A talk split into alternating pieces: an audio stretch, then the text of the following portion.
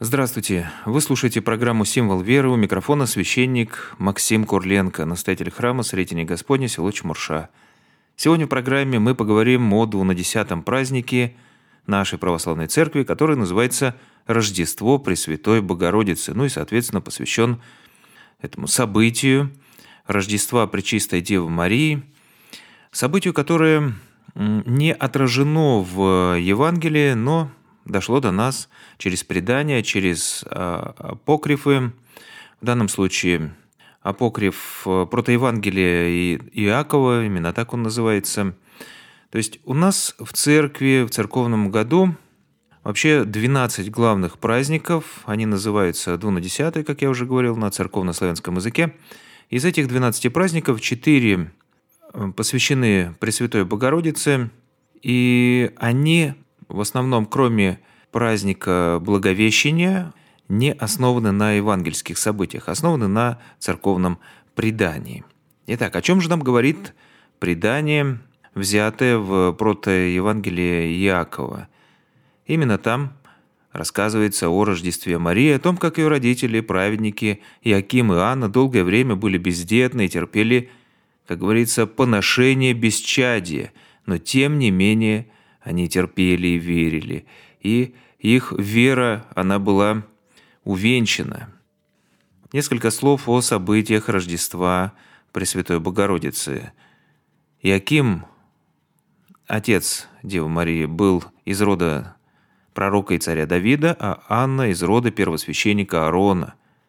И вот во время богослужения в Иерусалимском храме, как повествует апокриф, первосвященник упрекает Иакима в том, что он не создал потомство Израилю, что он не может приносить дары Богу, Яким в печали удаляется в пустыню, и там в стенании своего сердца он изливает Богу молитвы, просьбы, наполненные скорби, ожидания чуда, ведь у Бога все возможно, и Сара, она также зачала и родила в глубокой старости. В это время молится и Анна, и является архангел Гавриил, и возвещает божественное повеление, что Анна — Бог услышал молитву твою, ты зачнешь и родишь, черь преблагословенную из нее будет славен во всем мире род твой». Такое же видение было и Акиму, и он поспешил домой, обещав принести Богу жертву. Анна была у дверей дома и увидела Иакима, шедшего со стадами своими.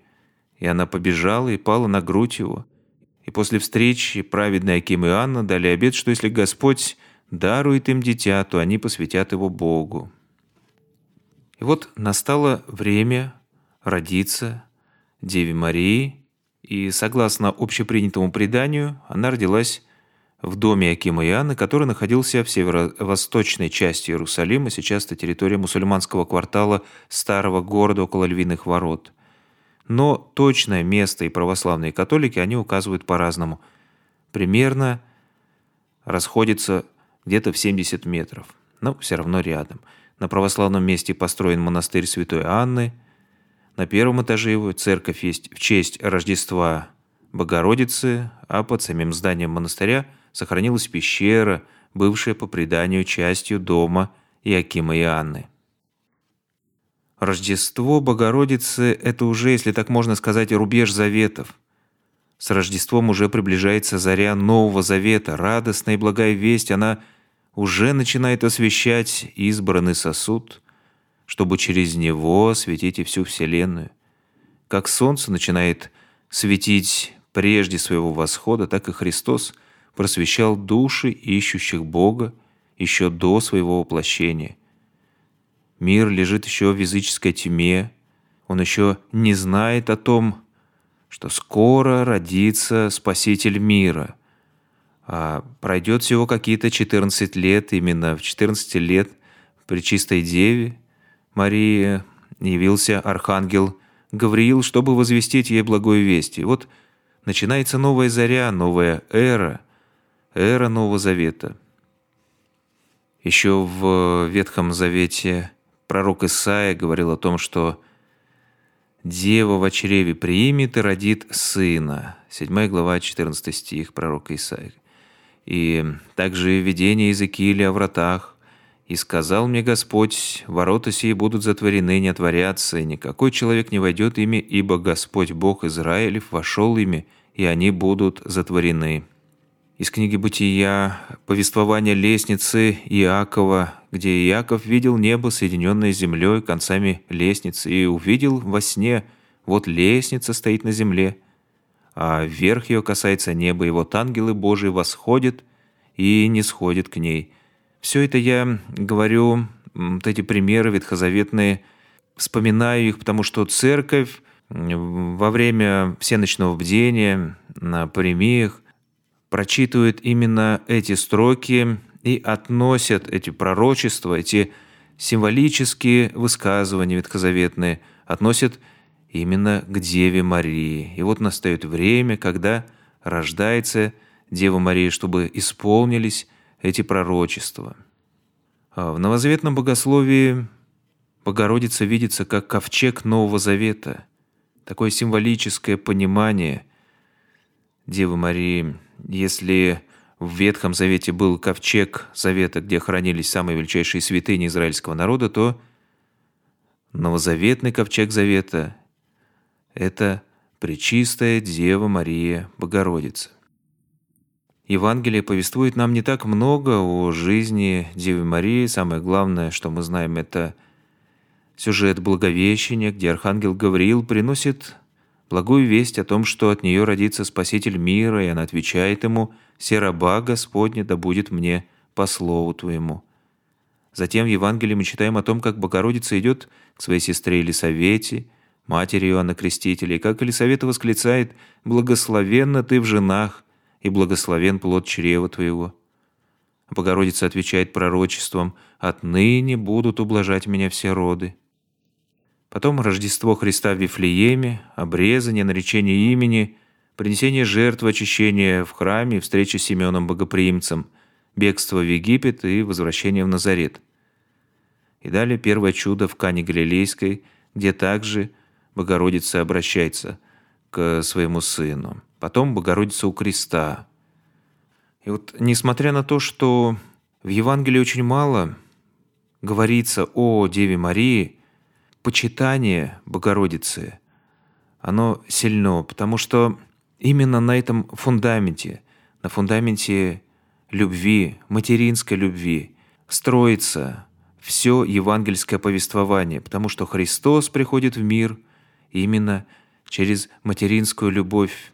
Вот, к сожалению, сегодня, в наше современное время, вот эта материнская любовь, она часто бывает растеряна и расплескана в этой суете постоянной, душа черствеет и не имеет способности ни нравственно, ни духовной способности жертвенно любить. Вместо того, чтобы просить детей, вымаливать их, как родители Богородицы Аким и Иоанна, вместо этого избавляются от детей. И статистика абортов, она ужасающая. Имя Ева значит «дающая жизнь». Сегодня женщина порой, она вместо того, чтобы дарить жизнь и умножать любовь в этом мире, убивает эту любовь своими собственными руками. Но вот праздник, о котором мы сегодня размышляем, он говорит о том, что именно через чистую, святую материнскую любовь приходит в мир полнота божественной любви, миру открывается новый закон, закон любви – Евангелие начинается с любви к Богу и доверия Ему, и заканчивается жертвенной любовью, победившей смерть. Закон Евангелия и Нового Завета, он основан на фундаменте любви, и этот закон возвышается над языческими законами, нравственными нормами. Он выше ветхозаветного закона. А начинается он с материнской любви и веры, с верующей семьи, которая вымаливала ребенка – с веры, с доверия Богу, с любви и терпения, со смиренного несения креста, которое приносит свои плоды, с любви, вложенной в воспитание ребенка. Ведь праздник Рождества Пресвятой Богородицы – это не столько праздник самой Девы Марии, сколько ее родителей. Это подвиг родителей, подвиг терпения, веры, надежды, любви, о чем я уже говорил, подвиг побеждающая плоть, казалось бы, уже не способную к рождению. Но вроде бы вера должна погаснуть. прибитая общественным мнением, но дух оказывается сильнее, вера оказалась крепче злости людей, лукавых мыслей, ропота на Бога, на свою судьбу. И вот плодом подвигов праведников является рождение праведника. Бог испытывает, но потом вознаграждает старицию. Точно так же, как с Авраамом и Сарой, с Елисаветой и Захарией, Якимом и Анной. Все, что угодно Богу, всегда бывает выстрадано. Вот чему нас учит этот праздник.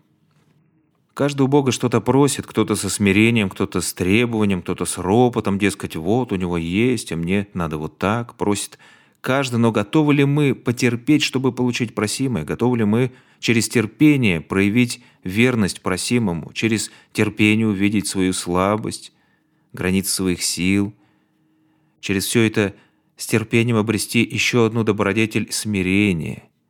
Ведь добродетели, они связаны одна с другой, точно так же, как и страсти связаны одна с другой. Где гордость, там и блуд, уныние и так далее. Вера и терпение – это, наверное, главная нить праздника. Современный мир, он выхолащивает и то, и другое, и веру, и терпение. Современный человек, как правило, слишком слаб, он не может понести малое, потому что это сопряжено с терпением, а по своей гордости – он просит большего. Много ли сегодня тех, кто будет также ждать ребенка, просить его? Не так давно мы вспоминали праздник усекновения главы Иоанна Крестителя, где фигурировала девочка лет 14, ее звали Соломея. Она была дочерью Иродиады. Родители желали ей самого лучшего. Мама, наверное, старалась дать ей все, чего пожелает девочка, окружить ее властью и достатком. Но оказывается, что яблоко от яблони оно недалеко падает. Если в сердце родителей заложена неправда и грех, то это же самое передается и ребенку. В этом росла и воспитывалась Соломея и стала заложником этого, частью, частью того, что дьявол проводит свою волю через людей. Казалось бы, думала Иродиада, что дочь будет при, при дворе в ласке и роскоши, но что вышло? Там, где власть, там, где есть ложь, лесть, интриги, зависть, разные другие грехи, жестокость, властолюбие, там душа опустошается. Каким может вырасти ребенок с такой мамой? Это видно из примеров истории. Чему учит мать эту девочку. Просить голову Иоанна Крестителя, и через какое-то время эта самая девочка держит окровавленную голову на подносе. И чему учит мать Анна, девочку, Деву Марию? Вот она разница. Между ними как бы духовная бездна – над Марией тоже родители склонялись, умилялись, младенческой чистоте и красоте они тоже желали ей радости и благополучия. Девочка выросла не в царском дворце, в небогатом доме. Но она не видела ссор, скандалов, интриг, лжи. Она росла в атмосфере веры, любви и молитвы. И в возрасте подростка через нее приходит полнота благодати. Кто что ищет, тот то и находит в жизни. Кто ищет Бога и призывает Бога, тот обязательно будет чувствовать Его заботу и любовь, будет чувствовать промыслительность того пути, по которому идет по жизни человек. Кажется, может ли что-то сделать маленькая девочка, слабая, беззащитная? Может, и добро, и зло, меняющие этот мир. Амплитуда этих перемен может быть разной. 14-летняя девочка в сионской горнице, отвечающая ангелу, сераба Господня, да будет мне по слову Твоему, и четырнадцатилетняя девочка, несущая маме на блюде окровавленную голову безвинно убитого человека, праведника, величайшего из пророков. На этом наша программа подошла к своему завершению. У микрофона был священник Максим Курленко, настоятель храма Сретения Господня село Чемурша. До свидания, до скорых встреч.